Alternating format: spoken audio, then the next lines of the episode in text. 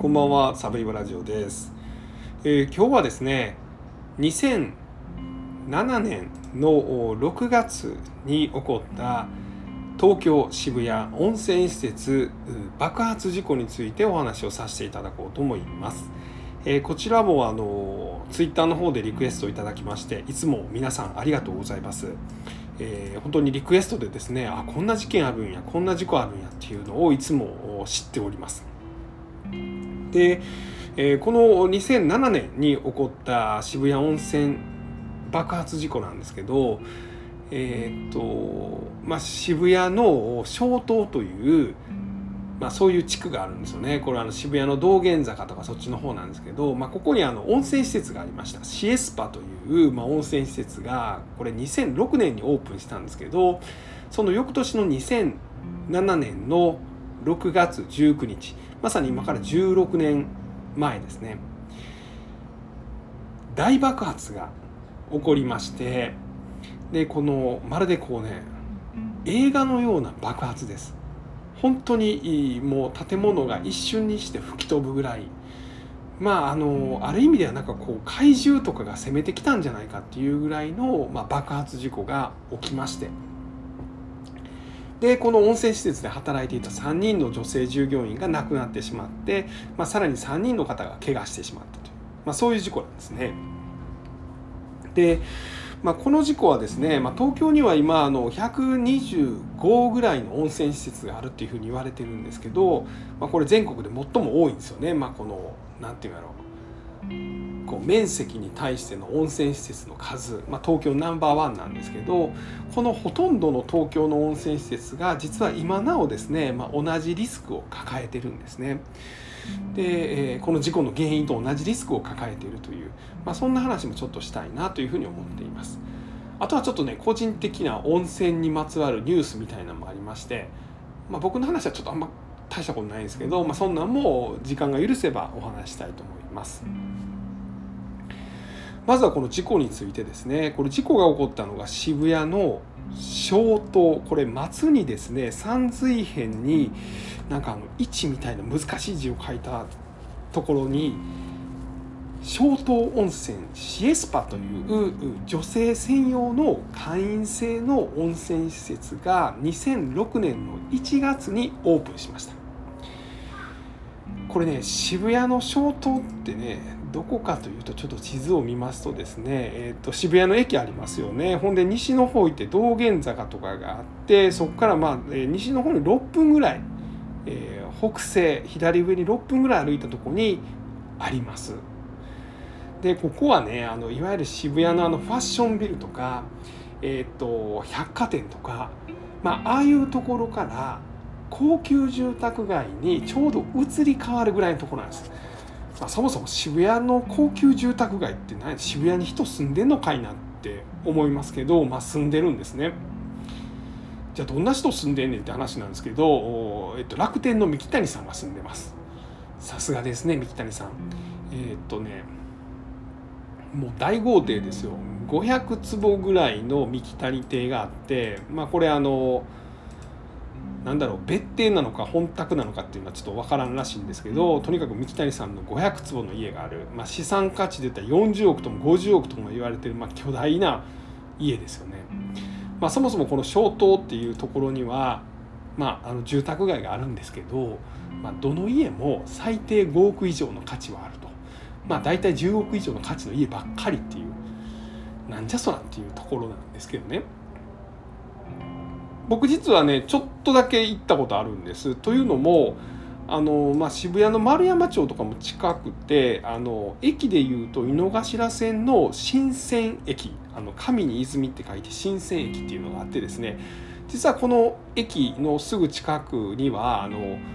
東電 OL 殺人事件の現場があるんですよね。今もあの満腹亭という居酒屋さんがあって、まあ、そこの1階部分がえっと、アパートになっていてでそこのアパートの1階の一部屋が、まあ、東電 OL 殺人事件の現場になってるんですね。僕それでちょっと見に行ったことがあるんです。でこのまあすぐ近くに、えーあったのがこの温泉施設なんですね。で東京には125の温泉施設があります。今でも。でこれが増えたのがですね、まあ、大体このシエスパという実際この爆発した温泉施設ができた頃、まあ、2005年あたりに一気に、温泉施設ができました。その銭湯とかは、まあ、それまでにもあったんですけれども、まあ、要は東京に掘れば温泉が出てくる、まあ、みたいな状況になったのが、まあ、この1990年代後半から2000年代前半というふうに言われています。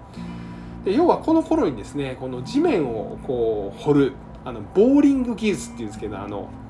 街で見たことあります？なんかこうあのなんやこう長い棒みたいなのがですねこうニョキって耐えててなんかドリルみたいなんでこう地面をとにかくブーンってなんか掘っていくのがたまに見かけたりしません？あれボーリングなんですよね。であの技術が1990年代後半ぐらいに飛躍的に向上しました。で実は東京っていうのは、まあ、ちょっと乱暴に言うとですね、まあ、1キロぐらい地下を掘ると温泉が出てくるっていうふうに言われてます。で1キロぐらい掘れるようになったのが1990年代後半なんです。これボーリング技術の向上によって、まあ、そんだけ深く掘れるようになった。でも掘りさえすればぴょんと温泉がまあジャバジャバっと出てくるということで、まあ、東京のあちこちで関東平野のあちこちでですねこう、まあ、地面が掘られた。で温泉施設ができたのが、まあ、この頃ということなんです。ただ東京の地下にはですね南関東ガス田という、まあ、ガスの塊があるんですよね。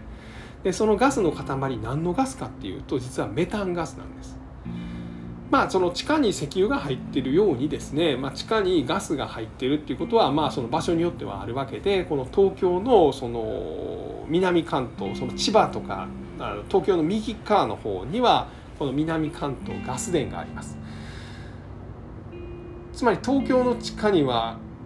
巨大なおならが眠ってると、まあ、言ったらちょっと東京の人怒りそうですけど、まあ、そういうことなんです。ただまあこれメタンガスなんで、まあ、おならっていうふうに言ってるんですけど、まあ、別にメタンガスってその僕らのメタンガスとは全然違くてその無味無臭です。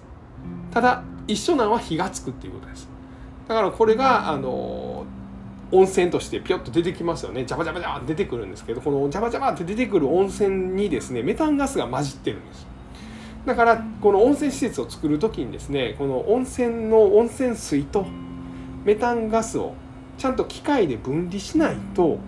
このみんながこう「あー気持ちいいやああ最高や」って言ってる時に誰かが火を絞ってつけたらボカーンってなっちゃうっていうそういうことなんですよね。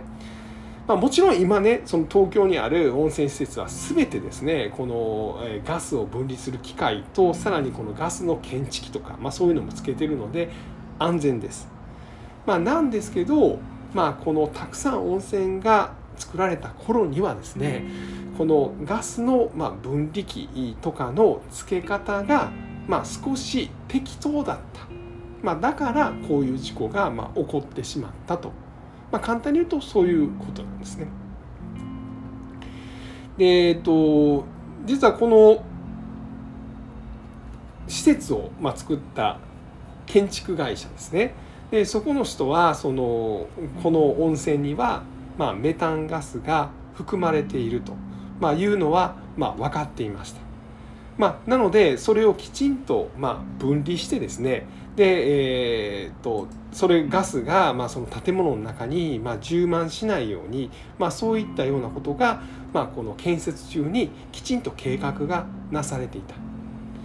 であのガスがちゃんとその外に大気中にメタンガスが出ていくほんならもう大気に混じったらですねメタンガスはもうすごい薄くなるのでもう火もつかないので安心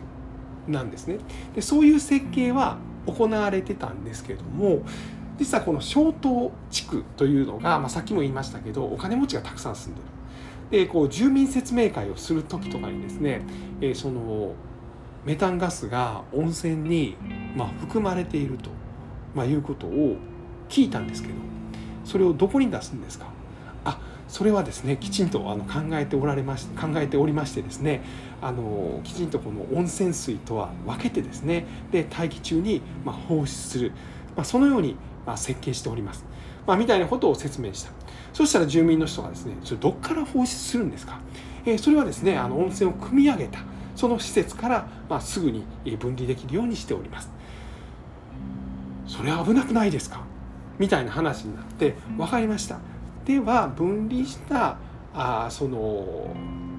この温泉の汲み上げ施設の煙突みたいなのを作って、えー、一番上から放出するようにします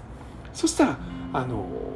安全がさらに安全になって、まあ、皆さんには何の危害も加えられないあの問題にもならないですよというような、まあ、説明がなされたんですね。でまあそんなこんなでですねあの建設会社はあの、まあ、まず温泉施設を建てました。で温泉施設から少し離れた場所にこの温泉を汲み上げるこれね地下 1500m ぐらいからま温泉を汲み上げる。さらにはこの温泉に含まれるメタンガスをま分離する、まあ、そんな施設を作りました。でさらにその分離したメタンガスはま煙突のようなものでですね建物の上から出すと、まあ、そういう設備も作りましたまあなんですけど、まあ、実はですねこのまあ、細かい話なんですけど分離されたメタンガスはこの煙突みたいなのを、まあ、登ってですねこのその煙突の上から抜けていくはずが、まあ、その煙突がちょっと曲がってたんですよね。するとこの煙突が曲がってる部分にですねこのちょっと水が溜まる。でこの溜まった水がこの煙突を蓋してしまうっていうような症状が出る。でこれによって実はこの煙突の中でこのメタンガスが充満してしまうと、まあ、いうような現象が起こるというのが設計段階に分かってしまった。じゃあどうしたらいいのかというのでこの設計者はですねこの煙突内に溜まった水をま定期的に抜けばそしたら煙突がま根詰まりするのがま解消されるのでメタンガスがちゃんと抜けるようになるそういう設計をしたんです。まあ、ここまでは OK なんですけど、まあ、実はまあ一番最大の問題点はですねこの水抜きをすればその煙突が詰まるのが解消されるというのが作るのは作ったけど施設を運営する会社このシエスパを運営する会社にきちんと説明がなされてなかったんです。まあ、説明されへんかったらそんな複雑な手続き分かりようがないんですよね。でこれによってですね、えー、この温泉がオープンした2006年1月から1年半温泉が毎日毎日営業されていく中でですね、まあ、次第にこの煙突メタンガスの排出する煙突が水が溜まってきてで、えー、メタンガスが溜まってきた。でこのメタンガスが溜まったやつがですねこの温泉の汲み上げ施設、まあ、実はこの汲み上げ施設は、ま従業員の休憩場所でもあったんですよね。でそこにぐんぐんぐんぐん溜まっていきます。でついに事故が起こった2007年の6月19日になります。でこの時はですねこの温泉汲み上げ施設兼このシエスパの従業員の休憩場所には5人の女性従業員が休憩していたというふうに言われています。で、えー、午後2時18分ぐらいですね。この設備ですね、温泉の量が減ったら自動的にモーターが回って地下 1500m から温泉をぐーんって組み上げる、まあ、そういう施設設備になってたんですよね。でシエスパがあってですねそこで女の人がたくさんこうお風呂入ってるわけですよね。であのそこのあの湯量お湯の量がちょっとずつ減っていくんですよね。ほんならこうセンサーが検知してこの温泉汲み上げ施設のモーターに自動的にスイッチが入りました、まあ、なんですけどこの段階ではもうこの汲み上げの施設にはまあそのメタンガスがもうパンパンに充満していた。でそこにモーターのスイッチが自動でスパンと入ってしまった火花が散ってガスに引火ボカーンという巨大爆発がま起こってしまったということなんですね。でこの爆発の映像っていうのは実は残ってるんですこれ多分防犯カメラの映像だと思うんですけども本当にね一瞬で建物が吹き飛んだっていうようなところです。でさらにいろんな防犯カメラの映像があるんですけどもそれ見てましたらですねあのシン・ゴジラとか皆さんご覧になったことあります？あのゴジラが海の方から上がってきて街を破壊していくわけですよねさらにあのゴリラゴリゴリラちゃんはゴジラがあの第二形態とかになってですねこの「えーン!」ってこの放射能みたいなのを吐いたらですねこの街がボカーンって爆発していますよねであれをなんか携帯のカメラとか防犯カメラでいろいろ映像として見せてくれるのが「シン・ゴジラ」の映画、まあ、まさにあんなんです。もう大怪獣が東京の渋谷の街に襲ってきたのかっていうぐらいの、まあ、こう大パニックの状況があの今でも映像で、まあ、YouTube なんかに残されています。で実際にこの爆発したのはその温泉施設自体じゃなくてそこから少し離れたこの温泉の汲み上げ施設ですよね。これが爆発したわけです。でここがまあ従業員の休憩場所でもあったという。でここはですねもう骨組みだけ鉄骨だけ残して壁とかはもう一切なくなりました。もう汲み上げてる機械すらわからないぐらい。そんだけの爆発の威力でした。なのでそのこの中にいらっしゃった人まあかろうじて2人はまあ、命を取り留めたんですけど亡くなった3人に関してはですね、まあ、なかなかお伝えしづらいんですけれども、まあ、その姿形もそのバラバラになってしまうぐらい、まあ、遺体が、まあ、傷んだ傷んでしまったという、まあ、そういうぐらい強い爆発が起こったという、まあ、そういうことが言われてます。でまあ、たまたま一人男性が歩いてたんですよね。これだから昼の2時18分なんで。でこの歩いてた男性もですね、まあ、怪我していますで 50m とか離れた病院もですね窓ガラス全部割れてしまってたりでっかいコンクリートが飛んできてたりとか、まあ、それぐらいの威力が、まあ、あったと、まあ、いうことですね。でこれあの事故があってからまあ数ヶ月ですねいろいろ原因が、まあ、あの調査されてですね。で、まあ、結果的にそのこのメタンガスを排出するその煙突のようなものがこの結露した水によってですねその水が溜まっていってでガスが通りガスの通り道が遮断されてでガスが充満していてそれに引火したっていうことがまあ分かります。でこれによってあの結果的にこの設計した人とかですねこの運営会社も、まあ、その業務上過失致死ということで、まあ、この罪に問われます。でこの裁判はですね、まあ、その後長らく、まあ、続きましてですね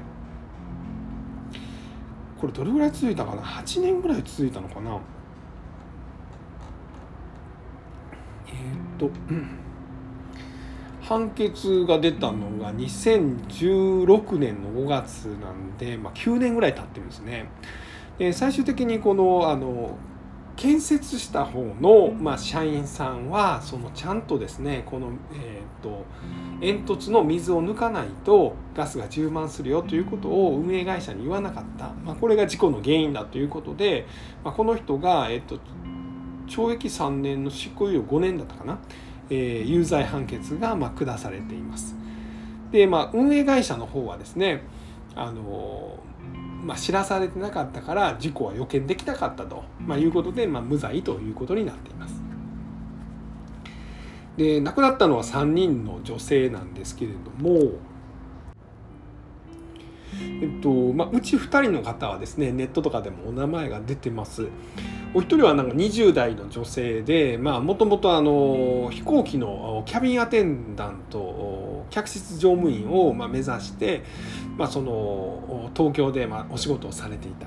でこのシエスパで働いていたでたまたまこの日はこの働いててこの休憩時間にこの休憩場所、まあ、ここがその温泉の汲み上げ施設でここにまあガスが溜まってて爆発してまあ亡くなってしまったと。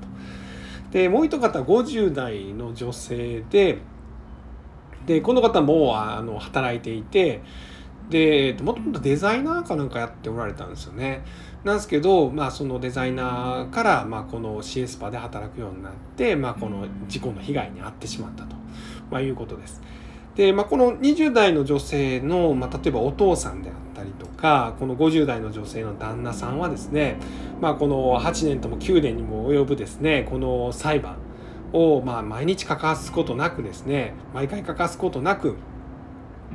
傍聴してですねまあなんとか娘の妻の、まあ、無念をまあ晴らそうと、まあ、いうように過ごされてきたと。で最終的にまあそのこの建設した側のまあ社員のまあ罪は判決で、えー、と禁錮5年禁錮5年やったかな？ちゃわちゃわ禁錮3年の懲執行猶予5年間の有罪判決になったんですけどもやっぱりこれ悪いのは企業だと。なので企業の責任が問えなかったっていうのがまあ悔しいと、まあ、いうようなことをおっしゃってます。ちなみに亡くなった20代の女性のお父さんはですねその事故の前日ですね6月18日がお誕生日でですね、まあ、この亡くなられたお嬢さんに「お父さん誕生日おめでとう」っていうので、まあ、チョコレートをもらってたと。でその次の日にこの事故がどうしても起こってしまったので毎回誕生日が来るとですね、まあ、その次の日に、娘の命日が来ると。でそれがま毎年繰り返されると。でその苦しみをまあこのいくら年がとっても年を重ねてもですねその苦しみがその和らぐことはないと、まあ、いうようなことをまあおっしゃっています。でもし娘が来てたら孫もおったんじゃないかみたいなことをまあおっしゃっています。であの50代の女性も亡くなってましてこの旦那さんもですねその毎年、まあ、命日にはその現場に行ってですね、まあ、手を合わせてらっしゃると、まあ、いうことです。でこれあの現場はですね今あの温泉の方はあのなんて言うんだろうあのワーキングスペースになってます。共同オフィスみたいなやつになってます、えー、なんていうとこやったかな。ちょっと待ってください。ねあこれかな。渋谷のですね。えー、あこれだこれ、渋谷の共同ワーキングスペースって書いてあるな。になってましてこれ建物はねあのそのまま残ってるんですよね。でえっとこの実際爆発したところはあの今はおそらくマンションになってると思います。えー、ボート渋谷ショートレジデンスかな多分ここやと思うんですけどもあのマンションになってると思います。でまあ、えー、今日はですね2023年の6月19日事件から16年が経った日なんでもしかしたらあのご家族とか、まあ、ご遺族がですね、まあ、現場に行って、まあ、その手を合わせてらっしゃるのかなということをちょっと思っております。はいえー、そんなところでございます。えー、今日はですね2007年の6月19日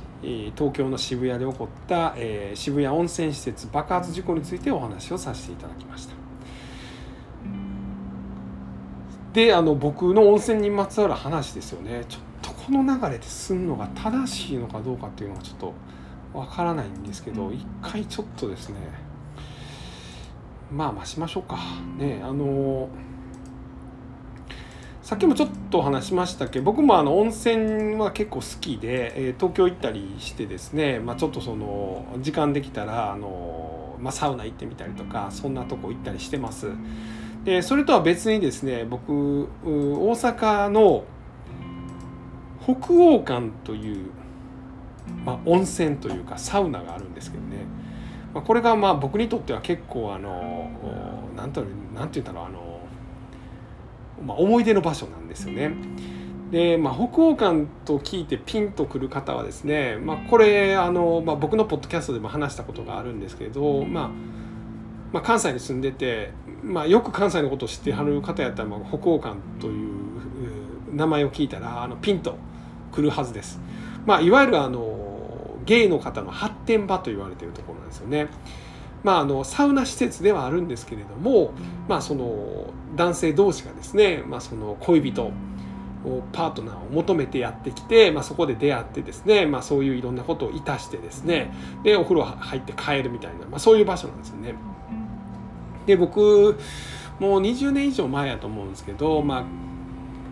この話はポッドキャストでしたことありますけどあのこの北欧館を見てこいと。まあ、いうことを会社の先輩から言われてですねであの後輩の N 君と2人で行ったことがあるんですね。でまあ前も話したんでちょっとまあはしょりますけど、まあ、要はその後輩の男2人でですねこのゲイの発展場なるものをリサーチしてですね、まあ、こう社会勉強してこいと、まあ、いうことを先輩から仰せつかって言ったわけなんですよね。で僕は当時ですね、まあ、こうゲイ疑惑みたいなのがあってですねまあその疑惑ってほどでもないんですけどちょっとなんかそれっぽいなみたいなことは言われてましてですねで、えー、一方あの N 君はまああのめちゃくちゃ男前なんですね。でそのゲイの方がたくさんいるところにですねむちゃくちゃ男前を連れて行ったもんですから僕ちょっとそのなんかすごいいい女を連れているなんか男みたいな気持ちになったみたいな、まあ、そんなも覚えてますし、まあ、もう一つはですね、まあ、ちょっと N 君をすごいこう怖がらせてしまったというのをよく覚えてます。まあ、北欧館皆さん行ったことないと思うんですけどまあ中にはですね終電なくしてここで泊まったみたいな人もいるそうです。なんか僕がポッドキャストで話してからそんなあのメッセージをいただいた方もいました。まあ自分は全然のんけだけど、まあ、いわゆるゲイではないけれどそこで、えー、泊まったりしたことあるみたいな、まあ、そのメッセージもいただきまして。なんですけど僕が行った感じではね普通の人おるような感じじゃなかったんですけどね。なんか入ったらね、まあ、あの何階建てぐらいなの5階6階建てぐらいで。えー、1階2階3階ぐらいまでが温泉施設やったと思うんですね。その上があのビジネスホテルみたいになってて。で温泉施設はまあパッと見普通の銭湯銭湯というかあのスーパー銭湯みたいな感じなんですけど明らかに違うのがあのお尻を洗うその洗浄機がついてるんですよね、まあ、そういうことをするからその後ですね、まあ、きれいきれいしようというのでそういうのがついてました。あの海外であるあのビデみたいなやつですよね。あのジェットノズルみたいなのがついてましてですね。でそれやったらピシャって出るんですけどそれでまあ綺麗に綺麗にするというそれがあったという。であとはその上の方はそのビジネスホテルみたいになってるんですけど、まあ、そこにベンチがあってですね。で、まあ、入る時に全員全裸になるんですね。そのサウナに入館した時に全員全裸になるんです。全裸になって腰にタオルを1枚だけ巻くんです。でそのタオルもねなんか中途半端なんですよね。なんかバスタオルほど大きくないしハンドタオルよりは大きいみたいな。だから僕みたいにちょっとお腹周りがポチャッとしてるとですねまあなんとかこの腰骨のところで結べるんですけどそのなんかこうめっちゃガチッとは結べないであの、まあ、僕と N 君が一緒にね入っていくわけです2人とも先輩から見てこいって言われてるから「まあ、N 君まあちょっとぐるっと回っても帰ろうか」みたいなこと言ってた N 君が「はいとりあえず早行きましょう」みたいな。なんでその焦ってんのよその、うんまあ、見て帰ろうやって「いやもう早く行きましょう」みたいな。でまあ行くんですけど歩いてたら僕のバスタオルがですね腰に巻いてるんですけど、まあ、中途半端な長さなんでちゃんと巻けてないんでこれ払って落ちるんですよね。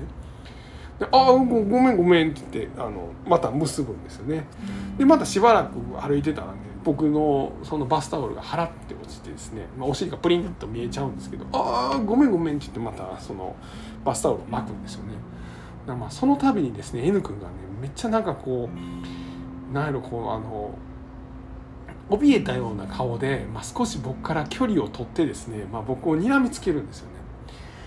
で僕はもう普通に腰に巻いてたタオルが落ちてしまってるだけなんで「あごめんごめん」って言って腰に巻くんですけど